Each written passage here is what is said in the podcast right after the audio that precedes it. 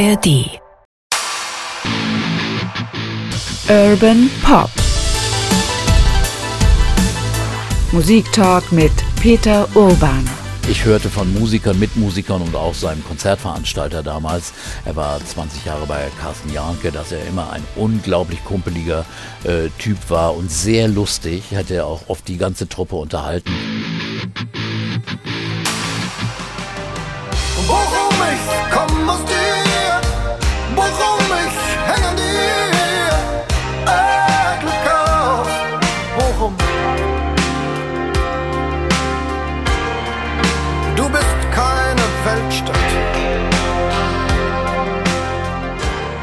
Das ist Musik von Herbert Grönemeyer und damit herzlich willkommen zu dieser Ausgabe von Urban Pop Musik Talk mit Peter Urban. Peter, als erstes die Frage ganz schnell gestellt zum Anfang dieser Folge. Wann ist dir Herbert Grönemeyer zum ersten Mal aufgefallen? Weißt du das noch? Mm, Erstmal Hallo Ucke. Ich glaube so 79. Er hat ein erstes Album gemacht. Das weiß ich gar nicht. Ich habe es nicht wieder gefunden. Es ist auch verschollen und äh, das haben irgendwelche Jatzer produziert. Ich, ich, ich wusste von dem Mann auch als Schauspieler, aber, äh, aber dass er Musik machte, war neu. Aber äh, richtig bewusst ist er mir 1980 mit dem zweiten Album geworden. Und da waren ja schon, fand ich, ganz wunderbare Sachen drauf. Insofern, äh, da fing das schon an, obwohl er nicht erfolgreich war. Das ist wahr. Ihr merkt schon, es ist ganz viel zu erzählen. Übrigens habe ich das erste Album hier. Ich halte es in den Händen ei, mit diesem ei. doch Ja. recht eigentümlichen Cover mit einem gescheitelten Ein hübscher Mann. Wenn der Tag zur Arbeit mahnt, verlasse ich ganz schnell mein trautes Heim. Bin vor der Welt, aber auf der Hut. Geh an der nächsten Ecke links. Ja, es wurde damals offenbar als, ich habe es vom Flohmarkt, ähm, man kann es wirklich nicht mehr äh, sonst irgendwo kaufen, es wurde auch nicht nachgepresst. Das, das, das sehr Interessante ist, er ignoriert es selbst. In der Diskografie, auch auf seiner Webseite und auch sonst, fehlt dieses Album, das allererste. Es beginnt bei ihm bei 2, dem zweiten Album. Also eins existiert nicht. Ja, es fängt gleich mit zwei an bei ihm. Es ist genug zu erzählen und damit nochmal herzlich willkommen zu Urban Pop Musik Talk mit Peter Urban. Mein Name ist Oke Bandixen und ich komme aus der NDR Kulturredaktion. Und diese Folge, wie viele weitere, könnt ihr natürlich hören in der ARD Audiothek. Ich nehme an, die meisten machen das sowieso schon. Ja. Also nochmal ein kleiner Tipp, Also das auch zu tun. Eins muss ich mal gleich vorweg sagen. Ich bin ja im Moment sehr viel unterwegs auf Lesereise und ich bin vollkommen geplättet, wie viele Menschen draußen im Lande unseren Podcast hören. Unglaublich. Also verschiedene Altersgruppen, von jung bis ins, sagen wir mal, ruhig hohe Alter, über 70. Und äh, eine, eine Dame zeigte mir äh, ihr, ihr Handy und da hatte sie ungefähr 25 Folgen draufgeladen, die sie, ja, die höre ich jetzt alle immer unterwegs. Unfassbar. In einer, in einer Leidenschaft und, und wirklich Hingabe. Also ich war schwer erfreut. Okay, schade, dass du nicht dabei warst, weil das hättest du sehen müssen. Ja, vielen Dank. Ich habe das Vergnügen, ja, die, die Mails zu bekommen oder Mhm. die kommen an meinen Account, die erzähle ich natürlich Peter auch weiter und da kommen auch regelmäßig immer wieder Mails, die sich bedanken. Das freut Mhm. uns total. Viele auch mit Vorschlägen, wen wir gerne dringend mal noch besprechen sollten. ich mich nicht mach ich alles nur noch schlimmer. Ich hab dich viel lieber, als es klingen mag. Und heute reden wir über Herbert Grönemeyer. Ja, Peter, ein Künstler, der eigentlich wie wenige in Deutschland fast ohne Beispiel, kann man gleich mal drüber reden, ob das so ist, über Jahrzehnte ein wirklich ganz großes Publikum erreicht hat mit seinen Liedern, mit seinen selbstgeschriebenen Liedern, mit seinen großen Produktionen, jetzt gerade wieder auf Tournee mit großen, in großen Stadien, auch auf großen Marktplätzen und Hallen. Die macht Herbert Grönemeyer immer voll über ja fast 40 Jahre sehr, sehr, sehr erfolgreich. Man braucht gar nicht zu erwähnen, natürlich das Album Bochum ähm, Mitte der 80er. Davor sind allerdings einige Alben, über die wir jetzt auch reden wollen. Und weil es so viel zu erzählen ist, machen wir auch zwei Teile zu Herbert Grönemeyer. In diesem ersten Teil über die ersten Jahre und später dann, mal gucken, ob das so hinkommt, womöglich ab dem Album Mensch, das ja auch wahnsinnig viele Leute damals gekauft haben und das sehr viele sehr lieben. Herbert Grönemeyer also irgendwo habe ich das gelesen, aber ich weiß gar nicht, ob das so richtig stimmt. Steht so in einer Trias zusammen mit Udo Lindenberg und Marius Müller-Westernhagen. Es stimmt eigentlich nicht richtig, weil die so unterschiedlich als Typen auch sind. Ja. Aber wenn man diese Namen so hört, klingen die alle wahnsinnig deutsch erstmal.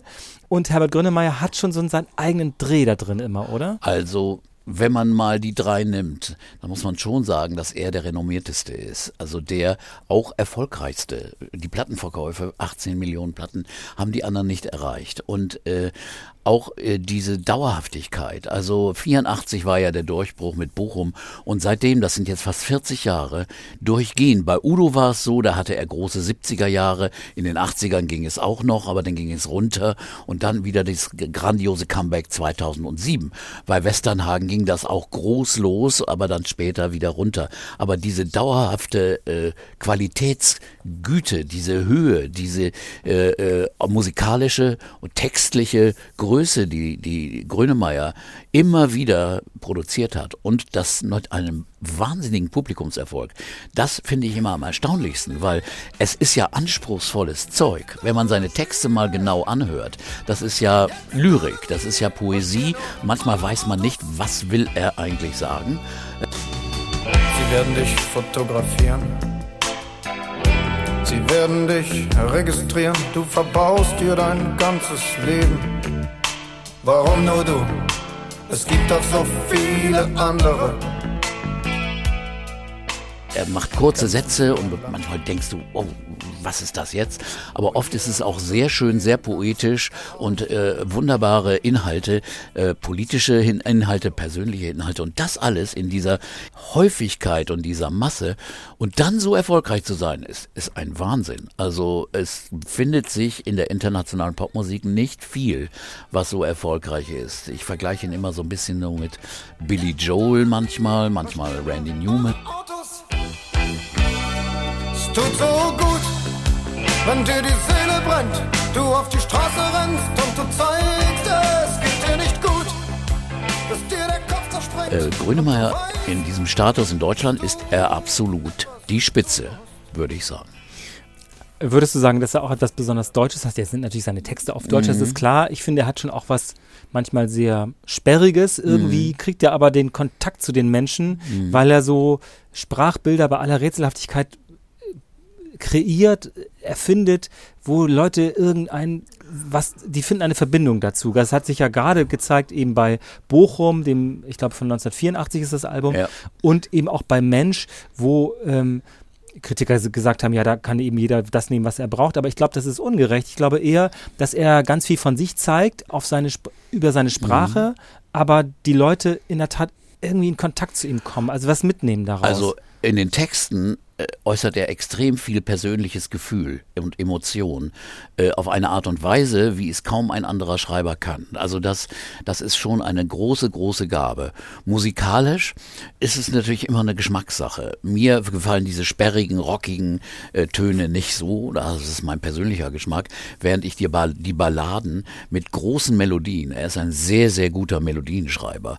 Er ist ein ausgebildeter Musiker, das merkt man gleich. In den Harmonieverbindungen von der, von der Klassik beeinflusst, klassisch trainiert. Äh, diese Verbindung, die er, äh, das erinnert an Romantik, das erinnert an, an Schubert, Schumann, an diese Zeiten oft. Und äh, äh, das gefällt mir viel, viel, viel, viel mehr. Träume für bare Münze, schwelge in Fantasien. Hab mich in dir gefangen, weiß nicht, wie mir geschieht. Warum ich an deiner Stimme Aber da, das ist eine Geschmackssache. Wie gesagt, ich mag den harten, rockigen Grönemeyer nicht so. Der ist mir dann auch ein bisschen zu, zu radauig und so. Und da sind ein paar Schlagworte dann immer unterwegs. Aber es hat seine Wirkung. Und er kann auch politische Texte und politische Inhalte auf rockige Weise durchdringen. Das ist Tanzen oder solche Lieder. Da denkt man, ja, das ist ein Lied über Tanzen. Null.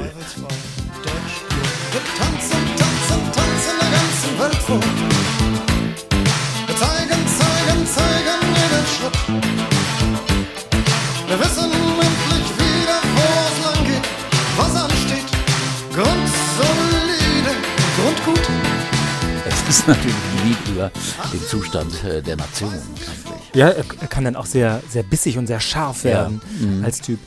Wir wollen mal ein bisschen erzählen darüber, wo Herbert Grönemeyer herkommt. Alle wissen natürlich, er ist in Bochum groß geworden, aber geboren ist er tatsächlich in Göttingen. Das Ja. war, fand ich doch erstaunlich bei der Recherche jetzt rauszukriegen. Ja, Göttingen, aber nur, nur weil die Mutter äh, Probleme bei der Geburt hatte und in der Klinik gebären musste. Äh, Die wohnten in Klausthal-Zellerfeld. Und da denkt man schon, warum Klausthal-Zellerfeld? Natürlich wegen des Bergbaus. Äh, Der äh, Vater war äh, Bergbauingenieur. Und äh, Klausthal-Zellerfeld hatte eine große Mine und äh, deswegen. Die Mutter kam aus dem Baltischen, von einer, aus einer Arztfamilie, war selbst Krankenschwester, war eine von Hünjes oder Hunjes, also eine, eine klassisch gebildete baltische Familie und äh, diese musischen Einflüsse kamen aus der Familie und die, äh, deswegen auch die, dieser musische äh, Zweig, äh, der dann bei Herbert sich besonders ausgelebt hat. Der Medi medizinische Zweig hat sich dann bei, bei Dietrich ausgelebt, bei als- seinem als- älteren Bruder. Genau, zwei ältere Brüder. Wilhelm heißt, glaube ich, der älteste Ja, und dann genau. kommt Dietrich, der bekannte Arzt, der ja auch einige Jahre sogar im, in Kiel, glaube ich, gearbeitet hat. Und dann kommt Herbert als dritter Sohn. Er war der jüngste Sohn und äh, die sind natürlich ganz früh schon, ich glaube Herbert war, war ein, ein Jahr oder zwei Jahre sind die nach Bochum gezogen, weil der Vater nun da arbeitete, als es im Ruhrgebiet noch Zechen gab, also Bergbau gemacht wurde. Und äh, äh, da ist er aufgewachsen, das ist seine Heimat und äh, ging ins humanistische Gymnasium, was ich finde auch äh, irgendwie schon Einfluss auf seine spätere äh, Kultur und seine Musik gehabt hat. Irgendwo merke ich da eine humanistische Bildung, äh, als die noch ernst genommen wurde. Er hat ja dann kurioserweise auch, ähm, als er dann mit der Schule fertig war, also es wurde offenbar ja sein musikalisches Talent bemerkt. Ich glaube, er hat Klavierunterricht gehabt, dann einfach, Ja. er spielt ja sehr gut Klavier. Mit acht Jahren schon angefangen und dann wirklich, äh, man merkt deutlich, ich meine, der spielt so gut Klavier, der ist klassisch ausgebildet, eindeutig. Und äh, auf der Schule lernte er auch noch einen anderen Kumpel, äh, wie, äh, heißt er mit Vornamen noch? Ru- Rudolf. Claude- heißt- Claude Oliver Claude Rudolph. Oliver. Claude Der Oliver. später auch im, im Boot ja mitgespielt hat und Ja, und auch bei, bei James Bond, glaube ich, und bei irgendwelchen Dingen. Ein bekannter Schauspieler, der war ein Schulkamerad von ihm. Und die beiden äh, kamen nun ans, ans Schauspiel Bochum, eines der führenden Schauspielhäuser in Deutschland. Äh, Peimann war damals da. Und der äh, Herbert spielte schon gleich, war, wurde so eine Art musikalischer Leiter. Im Alter von 18 Jahren hat er da schon gespielt, hat äh, begleitet bei, bei Stücken, hat mitgespielt bei Stücken und äh, verschiedene Rollen, unterschiedliche Rollen, also auch Musikspiele, Art, Art Musik, äh, Shakespeare, klassische Stücke, aber auch Musikspiele und wie gesagt war er musikalischer Leiter dann mit 20 offiziell unfassbar früh. Hatte gleichzeitig angefangen zu studieren, Musikwissenschaft und Rechtswissenschaft. Was für eine komische Kombina- Kombination. Aber er hat, er hat dann aufgehört, nach, glaube ich, noch vier Semestern oder so. Hat er. Tief im Westen, wo die Sonne verstaubt, ist es besser, viel besser als man glaubt. Tief im Westen, tief im Westen.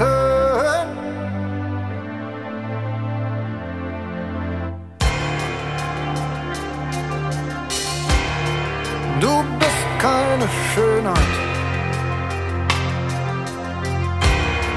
Vor Arbeit ganz grau.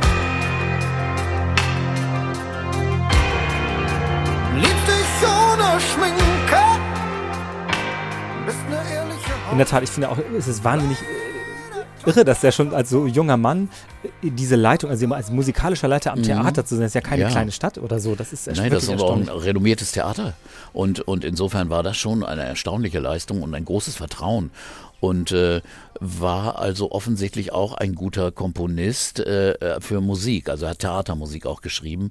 Und Peimann hat ihn dann auch zwei Jahre später mit nach Stuttgart genommen. Da war er dann auch eine Zeit lang musikalischer Leiter. So in, bis in den Jahren, äh, bis er ist geboren, äh, 56, so bis, sieben, bis, bis 77, 78. Also da war er auch 22 erst, mein Gott. Und war schon musikalischer Leiter einer großen Bühne. Also meine ja. Ja, das ist, das ist irre. Und dann ist es natürlich so, ähm, man kann das ja von außen nur so betrachten, aber man sieht dann hier noch eine Verbindung und da noch ein Name, der einem wieder auffällt. Dann ähm, hat er irgendwie da in diesen Kreisen natürlich auch zu tun und ähm, lernt dann, ähm, ich glaube, das ist der Bruder von Jürgen Flimm, der hier in Hamburg ja später mal Intendant war am Thalia Theater. Also Dieter Flimm hat dann irgendeine Band, da macht er dann Ja. mit Musik oder er lernt dann eben Leute kennen, inszeniert, ich glaube, er ist sogar in der Fledermaus aufgetreten, Ja. als in einer Rolle. Und er hat schon angefangen, Filme zu drehen. Also das war schon 77, 78 und hat dann bei Dreharbeiten äh, auch seine spätere Frau Anna Henkel kennengelernt, Schauspielerin aus Hamburg. Und äh, war dann auch eben schon äh, nicht nur als musikalischer Leiter beliebt, sondern eben auch als Schauspieler. Also es muss ihn wahrscheinlich auch äh, immer zerrissen haben. Was will ich jetzt eigentlich machen? Was mache ich mehr? Und dann kam noch die dritte Schiene dazu, eben selbst Musik und Platten zu machen. Das begann ja dann auch in der Zeit. Und äh, die erste Platte, die ist ja äh, auch von anderen Leuten äh, stark beeinflusst, äh, textlich, auch musikalisch, glaube ich. Ich, ich habe das jetzt nicht mehr so, so im Ohr, weil ich die Platte, wie gesagt, nicht mehr, man kann sie auch nirgendwo hören. Also sie taucht nicht auf, aber du hast sie in der Hand. Ich habe sie in der Hand. Stehen da Komponisten drauf? Ähm, ja, es, äh, auf jeden Fall wurde es, äh, arrangiert wurde es schon mal von Ingfried Hoffmann. ja, ja, das war das ein bekannter Jatzer. Das ist ein, ein Jatzer und das sind dann so Songs drauf wie Guten Morgen. Die Sonne scheint, ich fühle mich gut. Guten Morgen, Herr Bäcker, frische Brötchen. Mein Mädchen wartet auf ihr Frühstück. Etwas Milch und etwas Butter. Guten Morgen, noch geht's mir gut. Zählt Und dann wird es zum Teil auch sehr, sehr funkig zwischendurch. Das ist ganz erstaunlich. Und ich, ähm, es war übrigens nominiert für das sch schlechteste Cover, hässlichste Cover in der Zeit. In der in, einer, in einer Musikzeitschrift. Das finde ich auch ziemlich gemein, aber auch ein bisschen lustig. Also hier sind Musik und Text. Ingfried Hoffmann zum Teil eben auch. Ähm, Horst Herbert Krause, ich weiß nicht, ob der Name dir was Ja, sagt, Bernd. Laukamp, ähm, hier hat schon Herbert Grönemeyer selbst mal mitgeschrieben bei solchen Dingen, Jürgen Triebel. Auf jeden Fall sind das Dinge, die Herbert Grönemeyer nicht ganz selbst in der Hand hatte. Ja. Das merkt man irgendwie auch. Man hat das Gefühl, wo will das irgendwie hin? Und Mhm. vorne ist ein grinsender, gescheitelter, blonder, junger Mann drauf und sagt einem guten Morgen. Ein bisschen ganz komisches Ding. Voll bepackt kehre ich zurück. Tee und zieh die Gardinen auf. Ja, wie gesagt, er hat es ja selbst ignoriert, dieses Album. Er möchte nichts mehr davon wissen. Und deswegen sollten wir es ihm auch nicht unbedingt vor immer wieder aufs Butterbrot jetzt schmieren. Aber ich habe jetzt hier gerade nochmal nachgeschaut. 74 erste Kompositionen und als Schauspieler äh, tat er zum ersten Mal auf bei John, George, Paul, Ringo und Bird, dem Beatles-Musical. Das war ein Schauspiel über die Beatles und den fünften Bird, über den fünften Beatle von William Russell. In der deutschen Fassung, da trat er auf und äh, war dann also auch äh, in verschiedenen Rollen, auch unter Zadek und auch mit der Choreografin Pina Bausch, der legendären Choreografin, hat er auch gearbeitet. Und der erste Film kam dann 77. Die Geisel hieß der Film. Und äh, während dann Jürgen Flimm hat einen Film gedreht, Uns reicht das nicht. Und dabei hat er dann Anna Henkel kennengelernt, die Hamburger Schauspielerin, die eine, eine große Karriere auch, der vorausgesagt wurde, die bei Bertolucci gespielt hat, äh, 1900. Ach, der, der bekam mit, Da mit, ist sie drin, ja. Ach, ja okay. Mit den Weltstars. Mit- mit. Robert De Niro ja, beispielsweise. Ja, da hat sie mitgespielt. Also sie, sie galt als die eine die, der ganz die ganz große Hoffnung des deutschen Kinos. War so eine Art Hippie-Schauspielerin, äh, sehr sehr hübsch, sehr sehr quirlig, aber auch sehr, sagen wir mal, konsequent in ihrer Einstellung. Also sie kümmerte sich nicht um um um die normalen äh, äh, äh, Gegebenheiten des bürgerlichen Lebens. Also sie kam aus einer bürgerlichen Familie, einer, einer Hamburger Familie. Ähm, auf jeden Fall ist es so, dass Herbert Grönemeyer, das ist dann später auf dem Album drauf, auch ganz viele, also sie, sind ver, sie haben sich verliebt und ähm, wurden dann ein Paar, aber er hat ganz viele Lieder auch explizit für Anna geschrieben. Eins Ja. heißt auch Anna, ein sehr bekanntes, ich glaube, es ist auf der dritten oder vierten Platte drauf, das müsstest du mal sagen, aber Es ist auf der dritten Platte total egal. Ein wunderschöner Song. Anna, es fällt mir furchtbar schwer, Alle Beschreibungen wirken leer. Du bist nichts, was man so sagt. Du hast kein freundliches Naturell. Deine Launen wechseln schnell. Du küsst mich nur, wenn ich dich frag. Du kannst mit deinen Maschen einen ganz schön überraschen. Da kann ich mich nun ganz bewusst dran erinnern, weil ich habe auch schon das zweite Album äh, sehr, sehr gut gefunden. Äh, da habe ich mehrere Songs, die ich auch immer in meinen Sendungen schon gespielt habe, weil äh, das klang interessant für mich.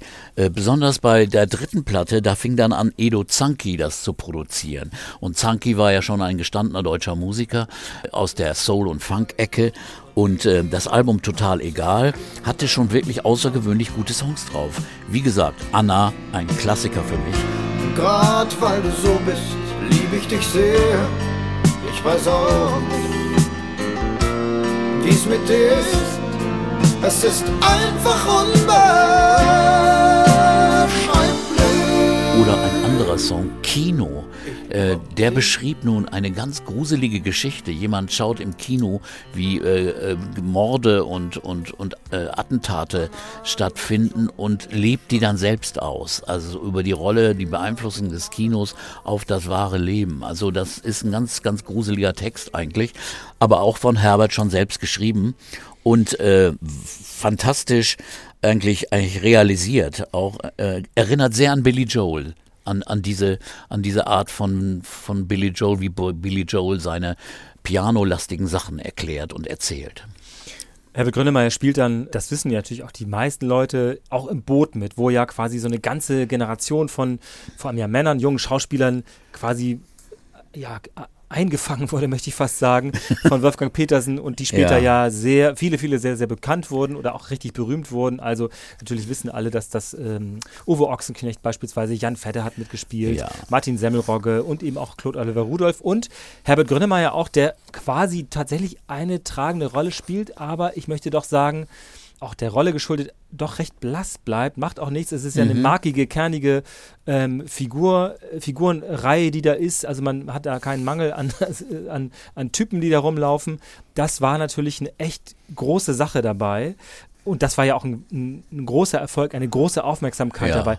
Äh, Wie ist dir das vorgekommen? Wenn du schon die zweite Platte, also zwei, schon bemerkt hattest, hast du denn gedacht, jetzt spielt er da auch noch mit oder war dir das im Grunde egal? Also ich wusste schon, dass er eigentlich Schauspieler ist und als Schauspieler angefangen hat, Musik zu machen. In- Insofern war es für mich keine Überraschung. Ich wusste, dass er auch schon an- in anderen Filmen mitgespielt hat. Da ich das Boot gar nicht so bemerkt habe und damals mir angeschaut habe, war mir gar nicht klar, dass er da mitspielt. Das habe ich irgendwie erst später registriert, denn das war 81, als es gedreht wurde.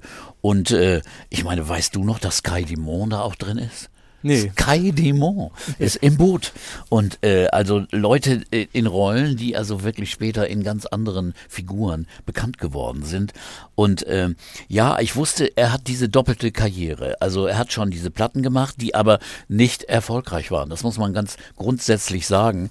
Das waren ganz schöne Platten mit schönen Songs aber nicht erfolgreich. Currywurst war eigentlich ein bekannter Song auf dem dritten Album, aber nicht von ihm selbst geschrieben, das muss man mal sagen, von Dieter Krebs, dem Komiker, geschrieben. Gehst du in die Stadt, wat macht dich da satt? Ne Currywurst. Kommst du von der Schicht, wat Schönres gibt es nicht als wie Currywurst. Mit Pommes dabei, ach dann geben sie gleich zweimal Currywurst. Interpretation von Grönemeyer ist fantastisch. Wie er dieses so, so dahin, so rauspresst eigentlich, dieses Lied, so Currywurst. Also als ob es in Bochum wirklich an der Tränke irgendwo an einer Imbissbude gesungen wird. So ganz nebenbei und so.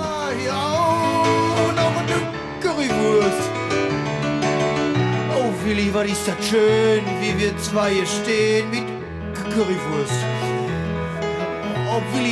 Ist mit dir? Trinkst du noch ein Bier zu Currywurst? Kein Schaf ist die Wurst. Mensch, das geht dann wie in einem Schauspiel. Das könnte Ja. aus, einem, aus einem Bühnenstück sein oder so, Genau. ne? so ein Song. Das ist äh, in der Tat so. Ich finde bemerkenswert ein Film, an den ich mich tatsächlich erinnere, weil ich ihn im Fernsehen gesehen habe. Und das ist der Film Frühlingssinfonie von Ulrich Schamoni, wo er. Mhm. Peter, nämlich- Bruder.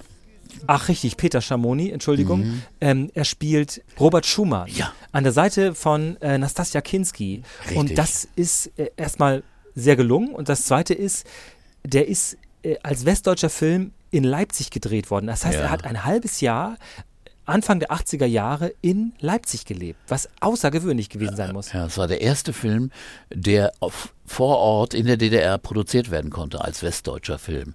Und in der Zeit muss es ja wirklich eine, eine Ausnahmesituation gewesen sein, in Leipzig zu leben und äh, das äh, Leben wirklich, originale DDR-Leben mitzubekommen, äh, ob, obwohl du als Filmstar, wenn du gerade einen Film drehst, vielleicht nicht alles mitbekommst, aber trotzdem, das wird schon seine, seine Narben hinterlassen haben, da bin ich Naja, ganz sicher. und er hat eben ein, eine starke ähm, Affinität auch zu Ostdeutschland, hat sich ja sehr viel immer eingesetzt Ja. für Jugendclubs und äh, für eine Ost-West-Annäherung oder auch für eine Anerkennung von, von DDR-Biografien. Ich glaube, das, äh, also vielleicht ein bisschen Interpretationssache jetzt, Ja. aber ich würde schon sagen, das hat auch da seine Wurzeln drin. Er hat, glaube ich, sehr viele gute Leute kennengelernt da. Und ganz sicher war er wirklich prädestiniert für diese Rolle, also Schumann zu spielen.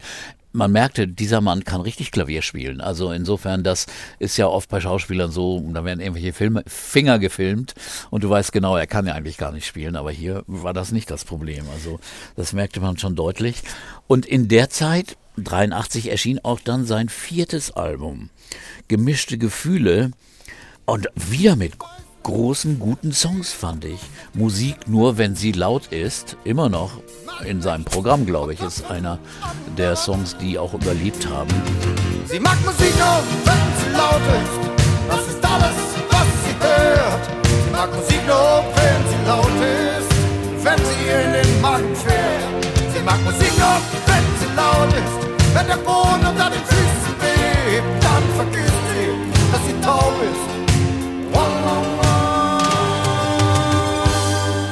ist ja auch ein toller Song. Also der hat ja total Groove und ist Ja. aber eine ganz ah, viele wissen das natürlich, aber es ist eine ganz ungewöhnliche Geschichte. Es wird ja die Geschichte einer gehörlosen Frau erzählt. Ä- Ein sehr ungewöhnliches Thema für einen Song. Er ist eben ein, ein sehr empathischer äh, Schreiber, Autor. Dass diese Geschichte ist unglaublich. Oder auch Onur, eine Geschichte eines, eines, eines türkischen Gastarbeiters, der nun nach Deutschland gekommen ist und nun hier auch wieder äh, äh, schlecht behandelt wird und so weiter. Also liegt in seinem engen Raum, starrt unentwegt die Decke an. Er lebt in einem bösen Traum, aus dem er nicht erwachen kann. Er steht an jeder Wand, man hat ihn längst verbannt. So Angst, sich umzudrehen und uns zu sehen. Wir stehen vor seiner Tür.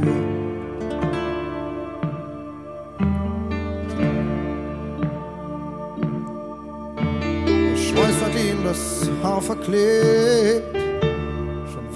Das sind damals schon. Themen, die immer noch aktuell sind, die er schon aufgegriffen hat. Also das muss man sagen, er hatte auch ein, ein, ein sehr gutes Gefühl dafür. Dann so ein, ein Liebessong, also na, eher Liebe oder Sex, Mokka-Augen. Du sagtest, dass der umstritten gewesen wäre. Aus welchem ist ja, Grunde? weil er sehr derbe Texte hat. Ich glaube nicht, dass, ist derbe, ich glaube ja. nicht, dass er im Radio gelaufen ist, aber das müsstest du. Du weißt das, ob er ich da kann mich da nicht ran, dran erinnern, aber ich hätte mich da, glaube ich, nicht drum gekümmert. Also ich hätte das gespielt. Ich bin mir aber, ich weiß es nicht mehr, aber ich finde ihn jedenfalls immer noch sehr interessant, diesen Song. Denn ich habe die Sachen gut gefunden. Und ich fand, damals hat er auch noch nicht so manieriert gesungen. Also er hatte noch einen geraderen Gesangsstil, fand ich. Kaufen macht so viel Spaß. Ich könnte ständig kaufen gehen. Kaufen ist wunderschön. Ich könnte ständig kaufen gehen. Kaufen ist wunderschön. Ich kauf, ich kauf. Was ist egal? Ich kauf, ich kauf. Was ist egal? Äh, Manche werfen ihm ja vor, dass er dann später irgendwann angefangen hat, so ein bisschen zu knödeln und, und zu pressen. Und das fand ich damals immer noch nicht. Also er, er versuchte soulig zu singen, R&B, also, also wie ein R&B-Sänger und das auf Deutsch und das hört sich dann auch so an. Das ist ja auch ganz logisch. Ich finde deshalb, wir sollten mal ein Wort darüber verlieren, wie er singt. Er hat ähm, ja eine recht hohe Stimme, er kann, kann sehr hoch kommen, aber es hat natürlich schon diesen Soul-Touch da drin. Ja. Das ist, würde man jetzt, es klingt trotzdem sehr deutsch, finde ich, und manchmal auch gepresst, aber es ist sofort zu erkennen. Mhm. Es ist auch, und auch wie er, auch die, die, du hast das vorhin schon mal gesagt, diese, diese Rocksongs, du singst, das ist ja auch durch den Text dann oft so staccatohaft, Ja. so schlagwortartig, die er so um sich wirft, aber es hat auch diesen, es ist kurioserweise wie bei Udo Lindenberg leicht parodierbar, was natürlich sofort was Originelles auch bedeutet. Mhm. Ja, also er ist ja unverkennbar, ne? also ein Unikat. Niemand singt so wie er. Und musikalisch waren diese ersten Platten schon so, wie man eine Mischung aus Deutsch, Rock und Singer-Songwriting, also von einer amerikanischen oder Randy Newman-artig oder Billy Joel-artig. Äh, es war wenig, also überhaupt nicht von der neuen deutschen Welle beeinflusst.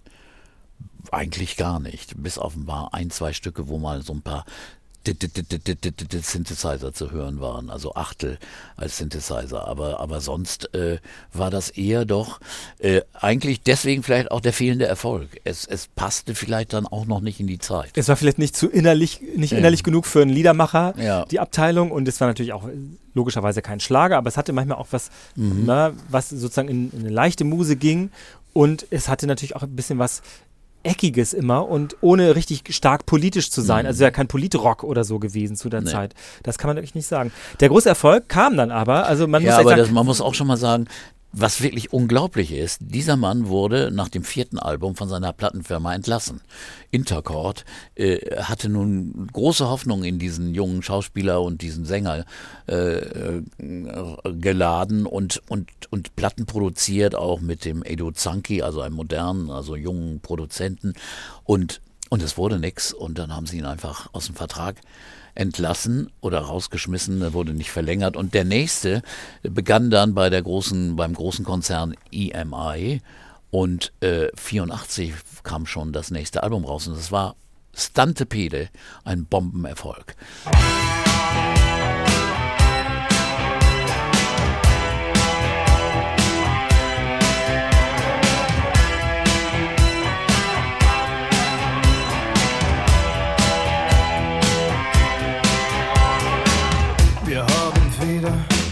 Zum Tag gemacht. Ich nehme ein Frühstück abends um acht. Gedanken fließen zäh wie Kaugummi. Mein Kopf ist schwer wie Blei, mir zittern die Knie. Was ja irgendwie irre ist. Also die Leute bei Intercord müssen sich ja wirklich gewunden haben vor Schmerz, als sie dann das mitbekommen haben. Aber es, es war einfach gut. Das Bochum ist auch wirklich wahrscheinlich das bessere Album. Aber der einen bisschen größeren Erfolg hätten die ersten Platten auch schon haben können. Ich habe ähm, eine Biografie über Herbert Grönemeyer gelesen, von Ulrich Hoffmann geschrieben, bei Hoffmann und Kampe erschienen. Und da wird exakt das beschrieben, was du geahnt hast, nämlich, dass die Intercord-Leute doch, ehrlich gesagt, na, sagen wir mindestens ernüchtert waren und auch Edo Zanki doch auch sich schwer erholt hat davon, dass er im Grunde genommen es Ja. nicht geschafft hatte, dieses Potenzial raus. Die haben sich auch, glaube ich, dann irgendwann recht zerstritten, weil Grönemeyer als Typ gar nicht so einfach ist. Ich glaube, der hat einen echt eigenen Kopf. Ja. Das kommt da so raus eben. Mhm. Kann man auch, glaube ich, ahnen, wenn man so die Texte oder die Musik sieht, dass das schon auch ein wirklich eigener Typ ist und sich der nicht so richtig reinquatschen lässt. Er hat offenbar auch immer bei den Produktionen, sagen wir mal, die Auseinandersetzung gesucht, um irgendwie Ja. da auch künstlerische Funken draus zu schlagen. Das ist nicht jedermanns Sache, so zu arbeiten. Und vielleicht war er dann ja auch bei der EMI, also bei EMI, besser bedient. Weil dann kommt ja dieses große Album, ich hab's, ich hole es jetzt gerade mal hervor hier, Ja. berühmtes äh, Kreide auf, auf Tontafel. 4630, die, Bochum. Post, die alte Postleitzahl von Bochum. Genau. Schatten im Blick, mein Lachen ist gemalt, meine Gedanken sind nicht mehr bei mir. Streichelst mich mechanisch, völlig steril, eiskalte Hand, begraut vor dir. Für mich leer und verbraucht, alles tut weh, hab Flugzeuge in meinem Bauch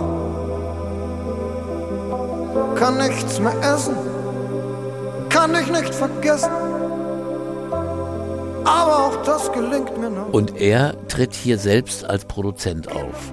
Also er hat jetzt das Sagen. Anscheinend hat er diesen neuen Vertrag auch so unterschrieben, dass er gesagt hat, ich möchte jetzt aber wirklich selbst bestimmen, was hier läuft, was gemacht wird. Und er hat die Songs alle geschrieben, das hatte er in den letzten Platten eigentlich auch schon, bis auf ein, zwei Ausnahmen. Und äh, das war, war ein Ding nach dem anderen. Das fing schon, das war eine außergewöhnliche Platte. Also das Bochum als Song, eine solche Liebeserklärung, aber auch so, so, so mit Alltagsworten, so, so trotzdem poetisch beschrieben. Also ganz herrlich mit tollen Bildern. Du hast einen Pulsschlag aus Stahl. Man hört ihn laut in der Nacht. Bist einfach Dein Grubengold hat uns wieder hochgeholt. Du Blume im Revier.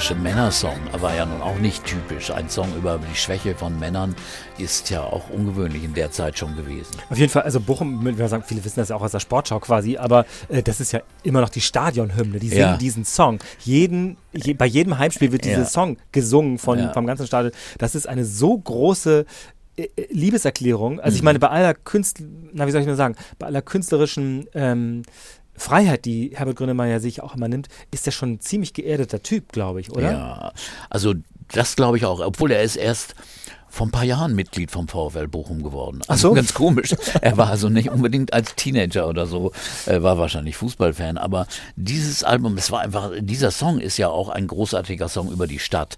Er handelt ja weniger vom Fußball, sondern äh, äh, er ist ja es ist ja ein, das Ruhrgebiet, die, die Gegend, das, das wird hier wirklich gewürdigt. Es gibt wenige Songs über Städte, die so so ehrlich und so nahe gehen und so schön sind eigentlich, so schön geschrieben sind.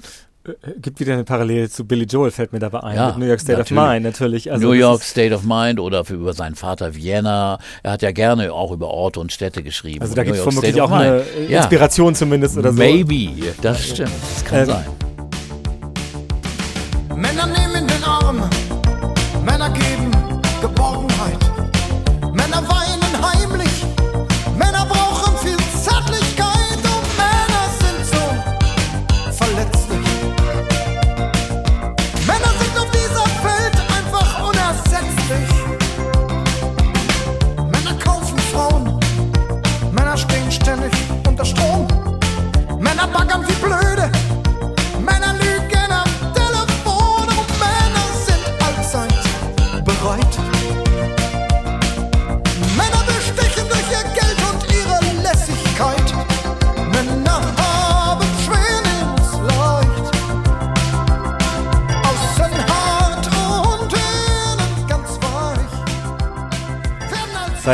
Männer ist natürlich Übererfolg gewesen und das muss man also sagen, bei allen anderen Songs, über die wir jetzt noch sprechen wollen, vielleicht aus, dem, von der Platte, es ist auch sehr originell, es ist sehr witzig. Ja. Es, ist, es ist ja so, dass es so viel Klischees ist und trotzdem hat es nochmal einen Haken hier und Mhm. da kommt nochmal was ran. Trotzdem fiel er ja auch sehr auf und man dachte, was ist das denn für ein Typ irgendwie? Also der sah anders aus, der tanzte anders, der hatte eine merkwürdige Frisur, ähm, er wurde sehr bekannt auf einmal. Wie ist es Herbert Grönemeyer in dieser Öffentlichkeit ergangen damals? Kam der zurecht mit diesem großen Erfolg? Wie Also äh, ich habe ihn einmal getroffen, nicht so richtig erlebt, wie ich merkte, dass er mit der Öffentlichkeit nicht so gut klarkommt. Also er war jemand, der sich sehr zurückgezogen hat, auch in seiner Beziehung mit seiner Freundin oder damals noch Freundin Anna.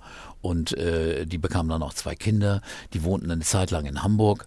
Ähm, und äh, da traf ich ihn mal in einer Bar und dann äh, merkte ich, also er redete mit Freunden oder so, aber er wollte mit niemandem anderen Kontakt haben. Er war also da äh, äh, manchmal sogar ein bisschen schroff zu Leuten und deswegen hielten ihn Leute, das ist ja schnell gemacht, für arrogant, was dann vielleicht gar nicht ist. Also ich hörte von Musikern, Mitmusikern und auch seinem Konzertveranstalter damals, er war 20 Jahre bei Carsten Jahnke, dass er immer ein unglaublich kumpeliger äh, Typ war und sehr lustig, hätte auch oft die ganze Truppe unterhalten auf Tournee und äh, er war ein außergewöhnlich, äh, äh, sagen wir mal, geistreicher Typ, der aber auch äh, professionell war, der seinen Job machte. Keine Sperenzchen, keine Mätzchen, keine großen Sonderwünsche. Also insofern war er schon ist er schon ein sehr, sehr korrekter Typ, das glaube ich schon. Aber wie gesagt, die Öffentlichkeit, da hat er sich abgeschossen. Was ist denn los? Was ist passiert? Ich hab bloß meine Nerven massiert.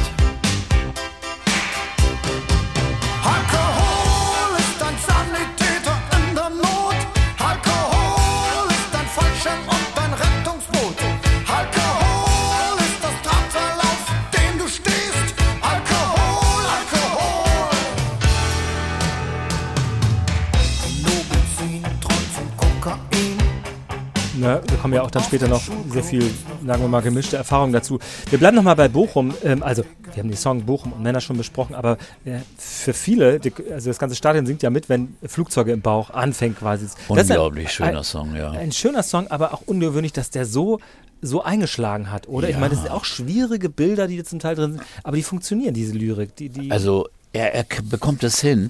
Äh, Flugzeug im Bauch ist ja, ist ja auch eher, eher was äh, äh, äh, über einen Abschied oder er wird nicht gut behandelt von der, von der Freundin und, und trotzdem kriegt er es hin, das so schön zu beschreiben. Also deine Gedanken sind nicht mehr bei mir, streichelst mich mechanisch, völlig steril, äh, fühl mich leer und verbraucht, alles tut weh, hab Flugzeuge in meinem Bauch. Oder gib mir mein Herz zurück, du brauchst meine Liebe nicht. Ich meine, das ist ein klassischer Satz, der wird also von allen immer mitgesungen. Gib mir mein Herz zurück. Du brauchst meine Liebe nicht. Gib mir mein Herz zurück.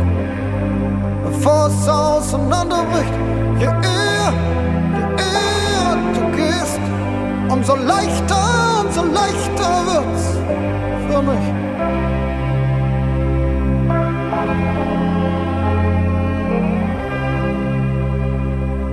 Er kann wunderbar über solche Dinge schreiben, über Gefühle, über schöne Gefühle, über auch schmerzhafte Gefühle. Das, das kriegt er unglaublich hin. Also da könnte ich Beispiele der Reihe nach hier sammeln. Ich habe ein paar Texte ausgedruckt, wo, wo, wo das, wo, wo wirklich ganz viel Schönes zu lesen ist. Man kann es auch einfach lesen. Und er hat es ja dann auch noch verbunden mit, mit sehr, sehr schönen Melodien. Da sage ich wirklich, er ist einer der besten Melodienschreiber, die wir hier in diesem Land haben. Also da hat er, hat er Großes geleistet, wirklich. Fast jeder Song ist sehr bekannt gewesen auf diesem Album. Einige sind Ja. doch ein bisschen schwächer, aber Mambo war auch sehr lustig. Mambo war Hatte super. man ihm gar nicht zugetraut, dachte Ja. man. Aber nein, es ist, so ist ihm auch Herbert Grönemeyer. So karibisch und so lustig und der, der, der ist immer noch und er hat ja, er ist ja mutig, nicht? Er kann eigentlich überhaupt nicht tanzen, finde ich.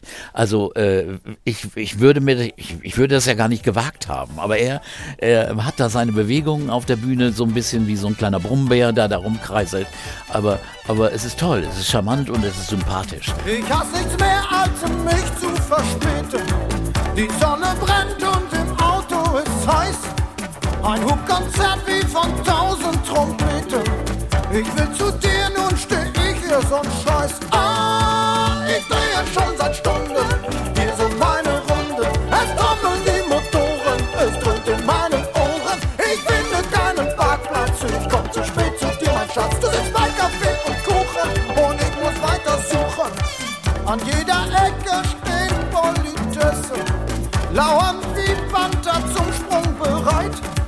Ihr kannst nicht parken, das kannst du vergessen.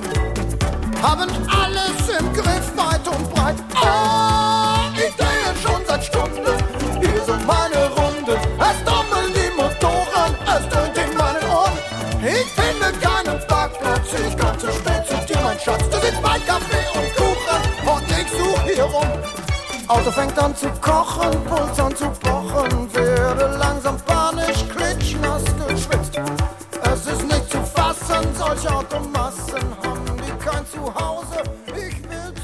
das ist einfach menschlich und das lieben die Leute. Also Und da ist ist, ja so, kein, dass da ist keine Showfigur, sondern das ist ein echter Mensch. Es, es gab ja auch später einen, einen Spottsong, ich weiß gar nicht von wem der ist, oder müssten wir mal nachgucken, der hieß Grönemeyer kann nicht tanzen. Ja. Und da hat er selbst gesagt, fände er eigentlich lustig, fände er eigentlich gut. Ja. Irgendwie wäre das doch gut, wenn ja, Leute mal stimmt, ihn auch war irgend, kritisieren. irgend so eine Punkband war das, ja. Das war sehr gut. Eigentlich ganz lustig. Wie gesagt, ein, ein rundherum gelungenes Album, also und ein solcher Megaseller, einer der, weiß nicht, wie viele Millionen das verkauft hat, jedenfalls hat er ja äh, einige der meistverkauftesten Alben in Deutschland überhaupt äh, produziert. Insofern, da ist er ganz, ganz weit vorne.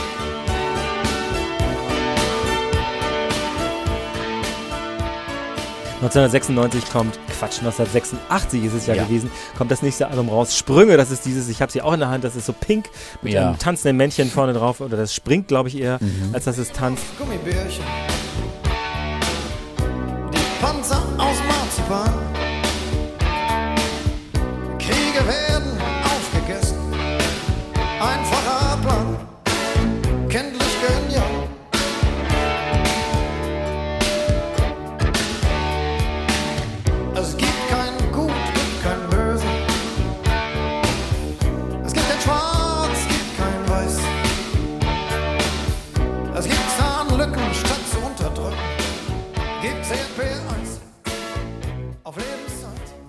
Ja, da ist Kinder an die Macht drauf, das kennen viele. Und du hast schon vorhin erwähnt, äh, Tanzen, das ist eine ganz schneidende Ja. Abrechnung mit sowas wie Ja. einem deutschen, deutschen Geist quasi, der sich immer als Oberlehrer aufspielt überall. Ein zweiter Song ist sehr politisch und zwar Lächeln, der ist auf der zweiten Seite Ja, drauf. der Der geht ganz klar an Helmut Kohl.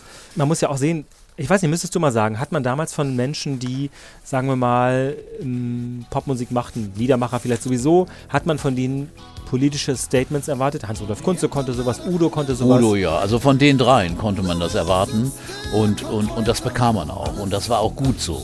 Und das waren ja auch, äh, äh, sagen wir mal, Spokesmen, Spokespersons. Was soll's?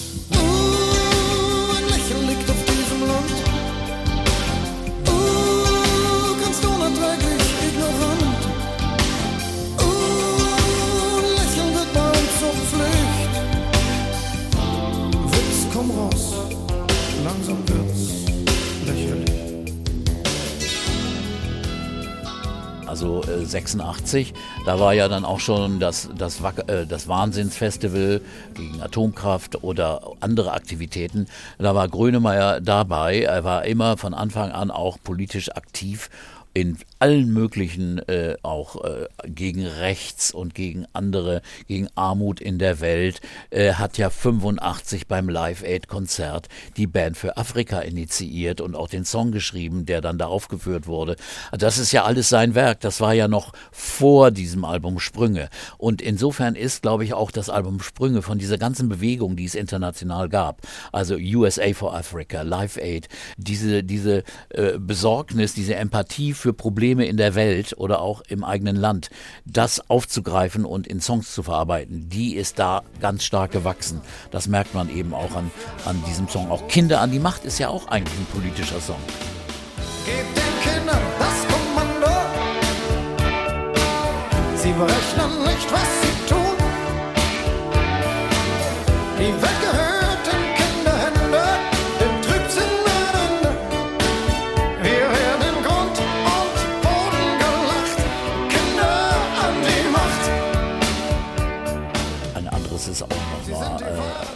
Maß aller Dinge, ein Anti-Apartheid-Lied.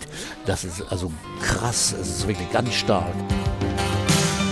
Weiße Überheblichkeit, Maß aller Dinge. Weiße Überheblichkeit,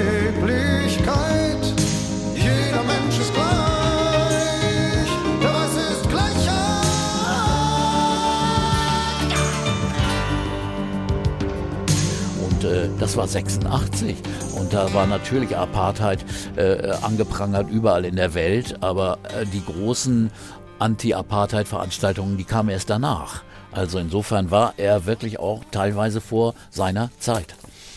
Und dann gibt es immer wieder Songs dazwischen, die anrührend sind, weil die so, so schön sind, so schöne Bilder Ja. schaffen. Also mehr geht leider nicht. Zum Oh, Beispiel eine wunderbar. großartige Wunderbar. Liebesballade. Die Welt sieht Pastell zu mir durchs Fenster. Ich träume mir Löcher in den Kopf. Du hast mich total eingenommen, als jede Zelle besetzt, hast meinen Gipfel erklommen, mir gezeigt, wie man Berge versetzt. Liegt meine Seele entfalten, bügelst du sie auf. Du schlugst mir das Glück um die Ohren, hast mir den Atem geraubt, mich erhitzt, mich erfroren, immer an mich geglaubt. Weiß ich weder ein noch aus, weiß ich, du hiefst mich aus jedem Tief, auch aus dem tiefsten, tief heraus. Ist nicht nur, dass ich dich liebe, ist nicht nur, dass ich dich mag. Ich wüsste wirklich nicht, wo ich ohne dich bliebe, ohne dich.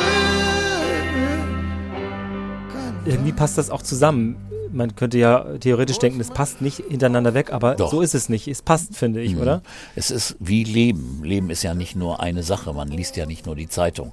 Man macht ja auch andere Dinge. Und, und gerade eher, äh, mehr geht leider nicht. Diese, diese, dieser Liebe, diese Liebesbeweise, die er da ausdrückt, also oft auch eben für seine Frau Anna damals, die er unglaublich geliebt haben muss, die nicht so einfach war. Die war jemand, der, das schreibt ja auch in diesem Song, äh, Anna, in dem allerersten schon, schreibt er so Dinge wie, du bist dir sicher, du wirst nicht alt, gesingt er da. 1979, 1980 oder 81. Gesund zu leben lässt dich kalt, rauchst so viel, wie es eben geht. Und Anna Henkel ist später an Krebs verstorben. Oder äh, ich hab dich viel lieber, als es klingen mag. Grad weil du so bist, lieb ich dich sehr. Ich weiß auch nicht, wie es mit dir ist. Es ist einfach unbeschreiblich. Ich brauch dich und so. Das sind so Dinge, die kann er aber auch schreiben und es klingt nicht kitschig. Und das ist ja der große Unterschied zu einer anderen Branche. Also das sind Sachen, die man auch von englischsprachigen Songs ja nimmt und genießt. Und hier bei ihm kann man das auch genauso genießen. Es klingt genauso ehrlich und echt. Und äh, das ist seine große Qualität, Gefühle auszudrücken. Ich finde, zu diesem, zu diesem Dreiklang in den 80er Jahren gehört dann noch das dritte Album, das ist Ö. Ja. Äh, das ähm, auch sehr groß, also erfolgreich, erfolgreich sagen wir jetzt die ganze Zeit, aber es ist Ja. in der Tat auch wahnsinnig Das erfolgreich. So ist es einfach alle, mal. ne? Ähm, da ist natürlich drauf, ähm, was soll das beispielsweise, was ja auch ein großer Single-Hit gewesen ist.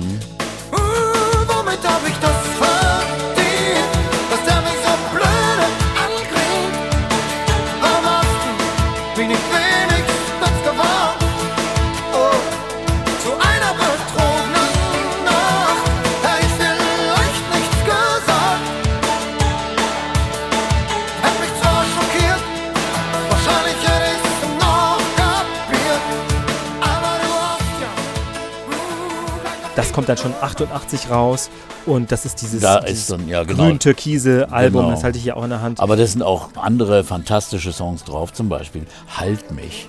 Also eine schönere Liebesballade gibt's kaum. bin vor Freude außer mir.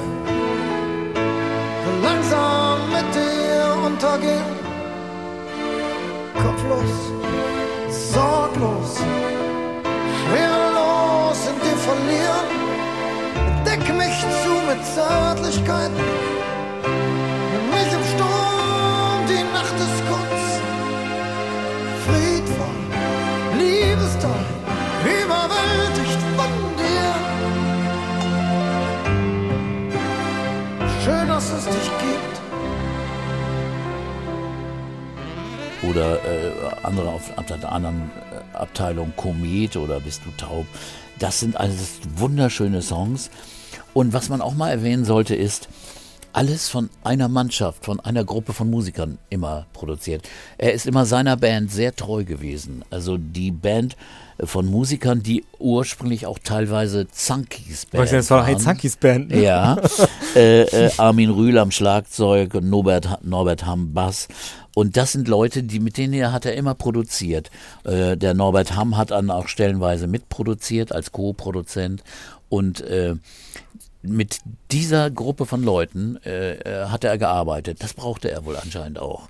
Später sind da noch mehr Musiker, als er dann in England auch produziert hat, sind dann auch englische Musiker dazugekommen. Aber, aber die, die, die Grundbasis waren immer seine Band. Und das findest du auch nicht oft. Das ist ganz, ganz selten. Ich habe in einer, ähm, es gab so eine Filmbiografie über Herbert Grönemeyer, da hörte ich, ich weiß nicht, ob das bei diesem Album auch schon zugetroffen, äh, ob das da schon zutraf oder ob du das überhaupt weißt, das weiß ich auch gar nicht, dass er erst die Musik schreibt und dann Ja. Fantasieworte so- ausdenkt, also lau Laute quasi dazu und dann passt ein Text dazu oder dann fällt ihm ein Text dazu ein. Eine recht ungewöhnliche Weise für jemand, der so starke Texte schreibt, finde ich. Ja, das hat er erzählt. Auch kürzlich hat er das erst erzählt.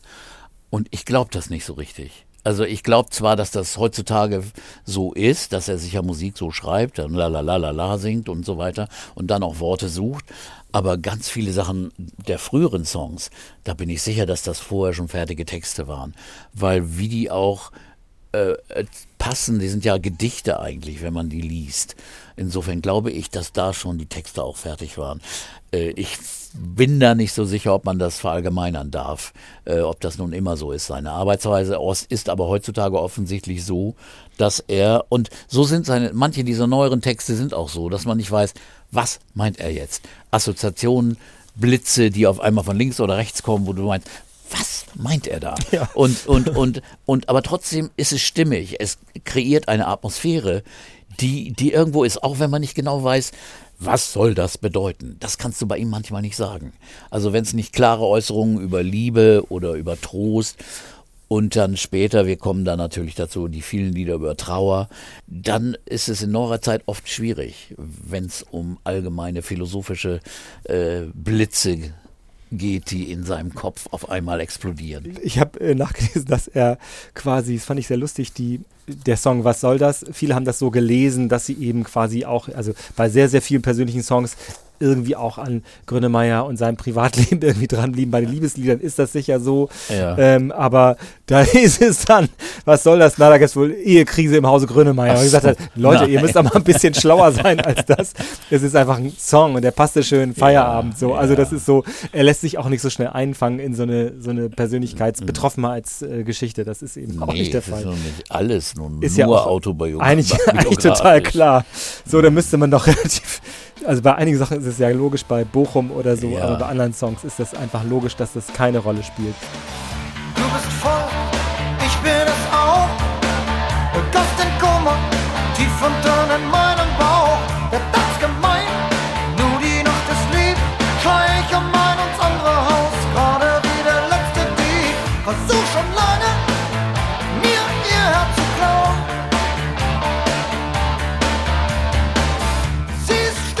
Ähm, Herbert Grönemeyer bleibt aber in der Tat äh, in der Erfolgsspur, aber es kriegt dann irgendwie, also für, vielleicht siehst du das anders, aber für mein Gefühl kriegt dann, na, ich weiß nicht, eine Delle ist vielleicht zu viel gesagt, aber also Ö ist sehr, sehr erfolgreich, 1988. Dann kommen zwei Alben Luxus und Chaos, 90 und 93, da sind auch eine Menge Songs drauf, die viele kennen, also Deine Liebe klebt zum Beispiel Ja, oder das ist ja ein gut schöner Song, ja. meine äh, Marie, äh, auf seine Tochter ist das, äh, auf Luxus ist das drauf. Ja, Aber irgendwann, richtig. f- ich glaube, er zieht sich auch sehr aus der Öffentlichkeit zurück. Man kriegt irgendwann, irgendwie hat man das, also ich hatte das Gefühl, er verliert irgendwie den Kontakt zu den großen Themen, die er aber wirklich hatte bei Sprünge und auch bei Ö. Ich weiß Es nicht, gibt gerade bei Luxus, äh, äh, natürlich kommt es in einer Zeit, am 17. September erschienen, 1990. Da war die Öffnung der Mauer passiert und darüber machte er sich auch Gedanken in dem Song Hartgeld. Da ging es bei ihm um den Ausverkauf des Ostens. Er hatte so, so die Einstellung, ob das nun alles gut ist mit der Wiedervereinigung und so, da war er sich nicht so sicher. Da war er eher zögerlich.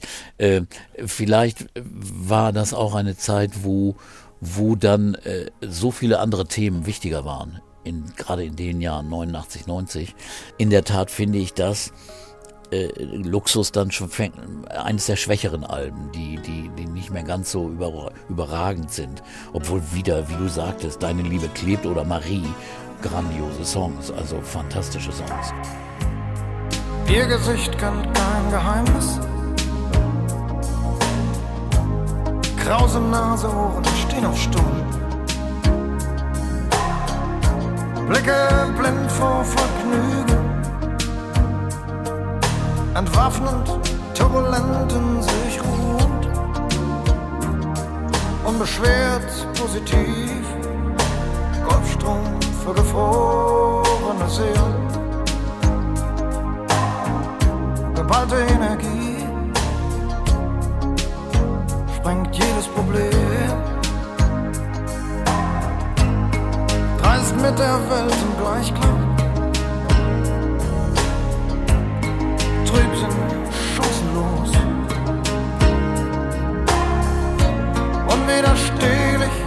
Verwunschen.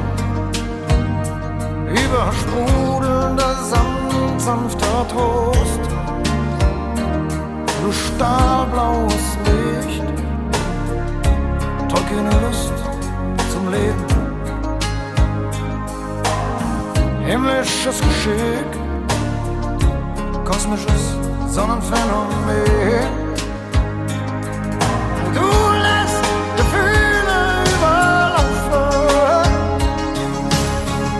Geheimnisvoller Magie.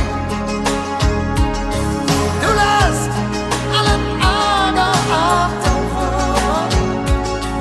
Heillose Euphorie, Marie. Er hat auch sich in der Zeit mit, mit was beschäftigt, was ich nie so richtig ganz verstanden, nie verstanden habe. Er hat seine Songs in Englisch aufgenommen, nochmal, auch schon in der, von der Platte davor. Und hat sie auch promotet, ist nach Amerika gefahren, nach England gefahren, hat Konzerte gegeben. In kleinem Rahmen, weil ich hatte, er hatte natürlich kein großes Publikum. In Kanada war er sogar in den Singlecharts mit einem, mit einem Stück. Und anscheinend gab es da Radiosender, die die Sachen gespielt haben. Und die, die konnte man ja hören. Die sind ja auch in Deutschland erschienen, die Platten. Und ich fand nun ganz ehrlich, dass das nun gar nicht zusammenpasste. Dass die Art, wie er sang und, und die englische Sprache auch nicht zusammenpassten. Ich bin da vielleicht ein bisschen zu penibel oder so, aber die Aussprache war nicht so, da wurden Reime gequält auf englische Sprache, die einfach keine Reime sein konnten, weil in Englisch äh, Distance einfach Distance ausgesprochen wird und nicht Distanz und so, weißt du, äh, äh, das das war alles nicht harmonisch und nicht, nicht logisch. Aber trotzdem hat er, glaube ich, sehr viel Energie und sehr viel Zeit auch aufgewendet für die Dinge. Hat von mehreren Platten englische Versionen gemacht und ist auf Tournee gegangen. Und äh, der Erfolg, ja, es gab Beachtung, aber, aber es war nun kein Massenerfolg. Ich glaube, er wollte, er hatte so einen künstlerischen Ehrgeiz gehabt keinen kommerziellen Ärger. Ihm war klar, der wird nicht da die, die, die Stones überholen oder so, aber, aber ihm, ihm war einfach wichtig, auch da anerkannt zu werden. Aber ich weiß nicht, ob das so gelungen ist. Ich glaube nicht, dass das, also es großen Erfolg hat es auf jeden Fall nicht. In der Tat mhm. war das etwas, was stattfand zu der Zeit. Mhm. Das ist richtig. Er kriegte irgendwie einen anderen Dreh. Das, das ist schon so. Ich ähm, glaube auch, dass er zum Teil sich sehr zurückgezogen hat. Ich glaube, dass dann äh, die beiden Kinder zur Welt gekommen genau, sind. Genau, die waren 87 und 89 wurden die geboren. Das ist sicherlich auch ein Grund, ja. Ganz genau weiß ich es nicht, aber ich glaube, dass dann irgendwann auch die ein Arbeit zusammen einsetzte mit Anton Korbein, der Richtig. zum Teil Videos für ihn machte, Fotos von ihm machte, Videos drehte für ihn, mhm. der bekannte Fotograf Fotograf und inzwischen ja auch Filmemacher, der ja so viele bekannte äh, Coverfotos auch vor allem von U2 oder Nick mhm. Cave oder Brian Ferry und vielen, vielen anderen gemacht hat und eben auch sehr befreundet ist mit Herbert mhm. Grönemeyer. Später mhm. gibt es da noch eine engere Zusammenarbeit.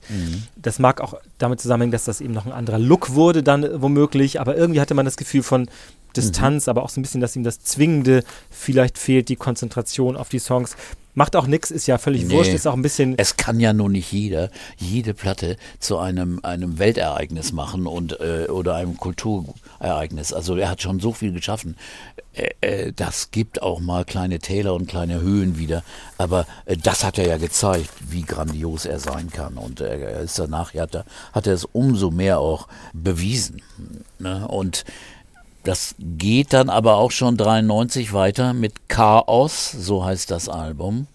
dass äh, da ist ein lustiger Song drauf, Die Härte. Und das ist ein Ska. Das ist so, so ein schneller Reggae, so ein, so ein Englisch, so ein britischer wie die Specials oder so. Großartige Nummer.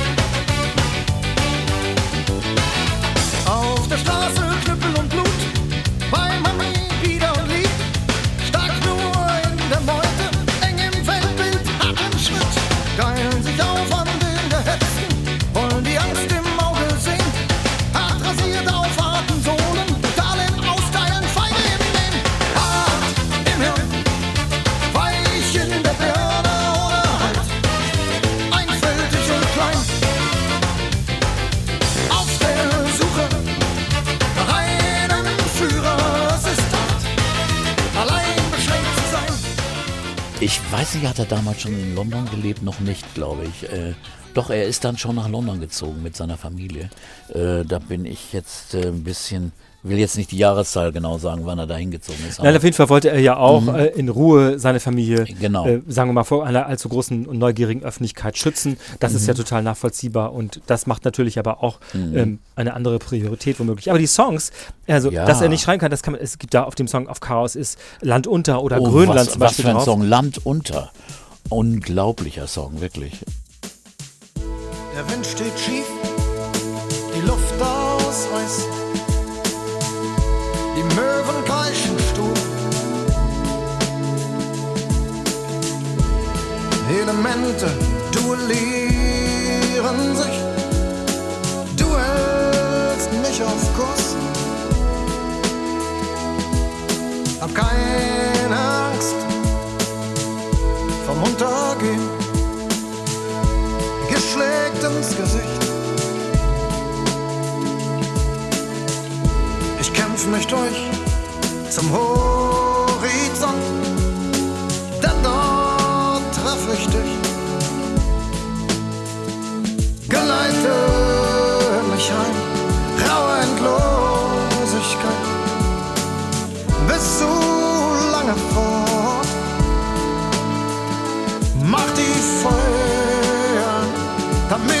finden kann. Steig zu mir an Bord, übernimm die Wacht, bring mich durch. Unglaublicher Song.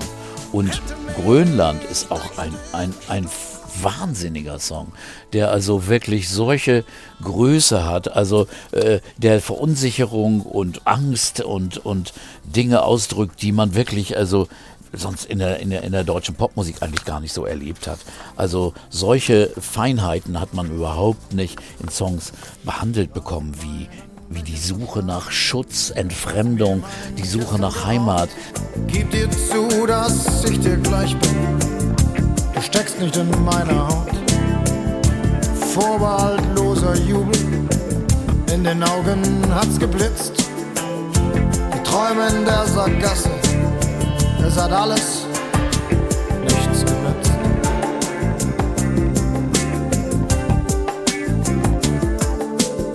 Die rosa Wolken sind verflogen. In den Köpfen kalte Wut.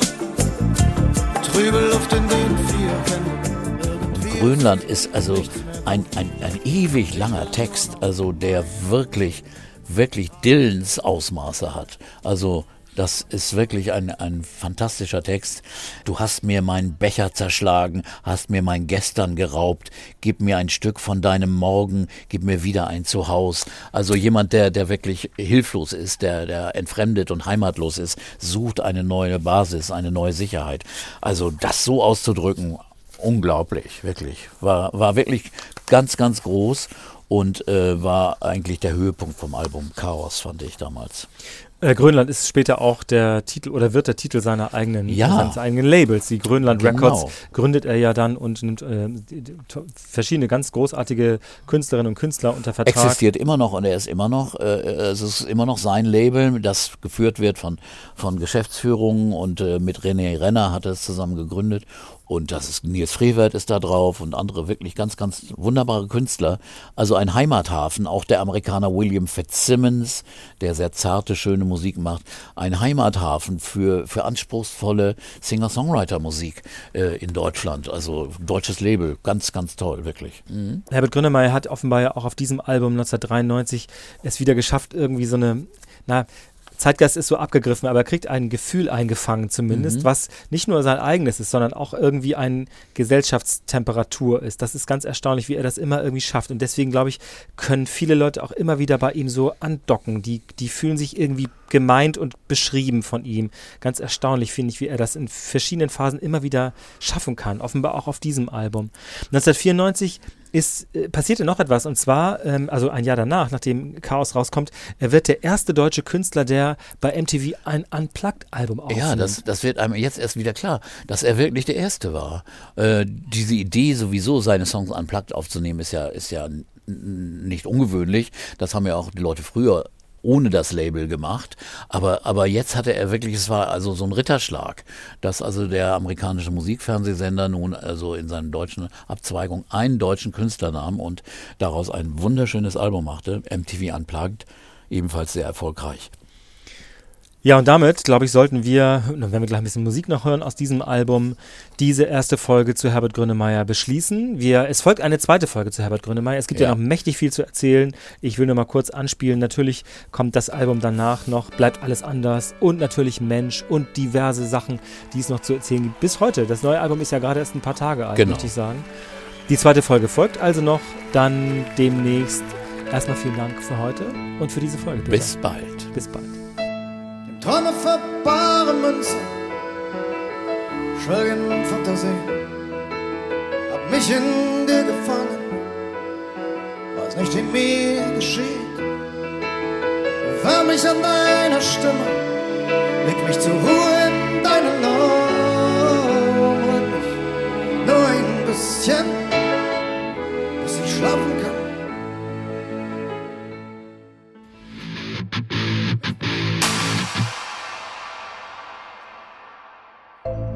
Was kann jede und jeder Einzelne eigentlich zum Klimaschutz beitragen? Immer mehr Apps versprechen, bei einem klimabewussten Leben zu helfen. Dein CO2-Fußabdruck erscheint dir zu groß. Daran könnte es liegen. Ich doch mal da drauf. Apps gegen den Klimawandel. Im NDR-Podcast Mission Klima haben wir uns angeschaut, was das wirklich bringt. Also die App sagt, wasche Wäsche mit kaltem Wasser. Und 90% der Energie fallen weg. Manche Apps wollen aber nicht nur motivieren, sondern auch der Kommunalpolitik helfen. Stadtradeln zum Beispiel.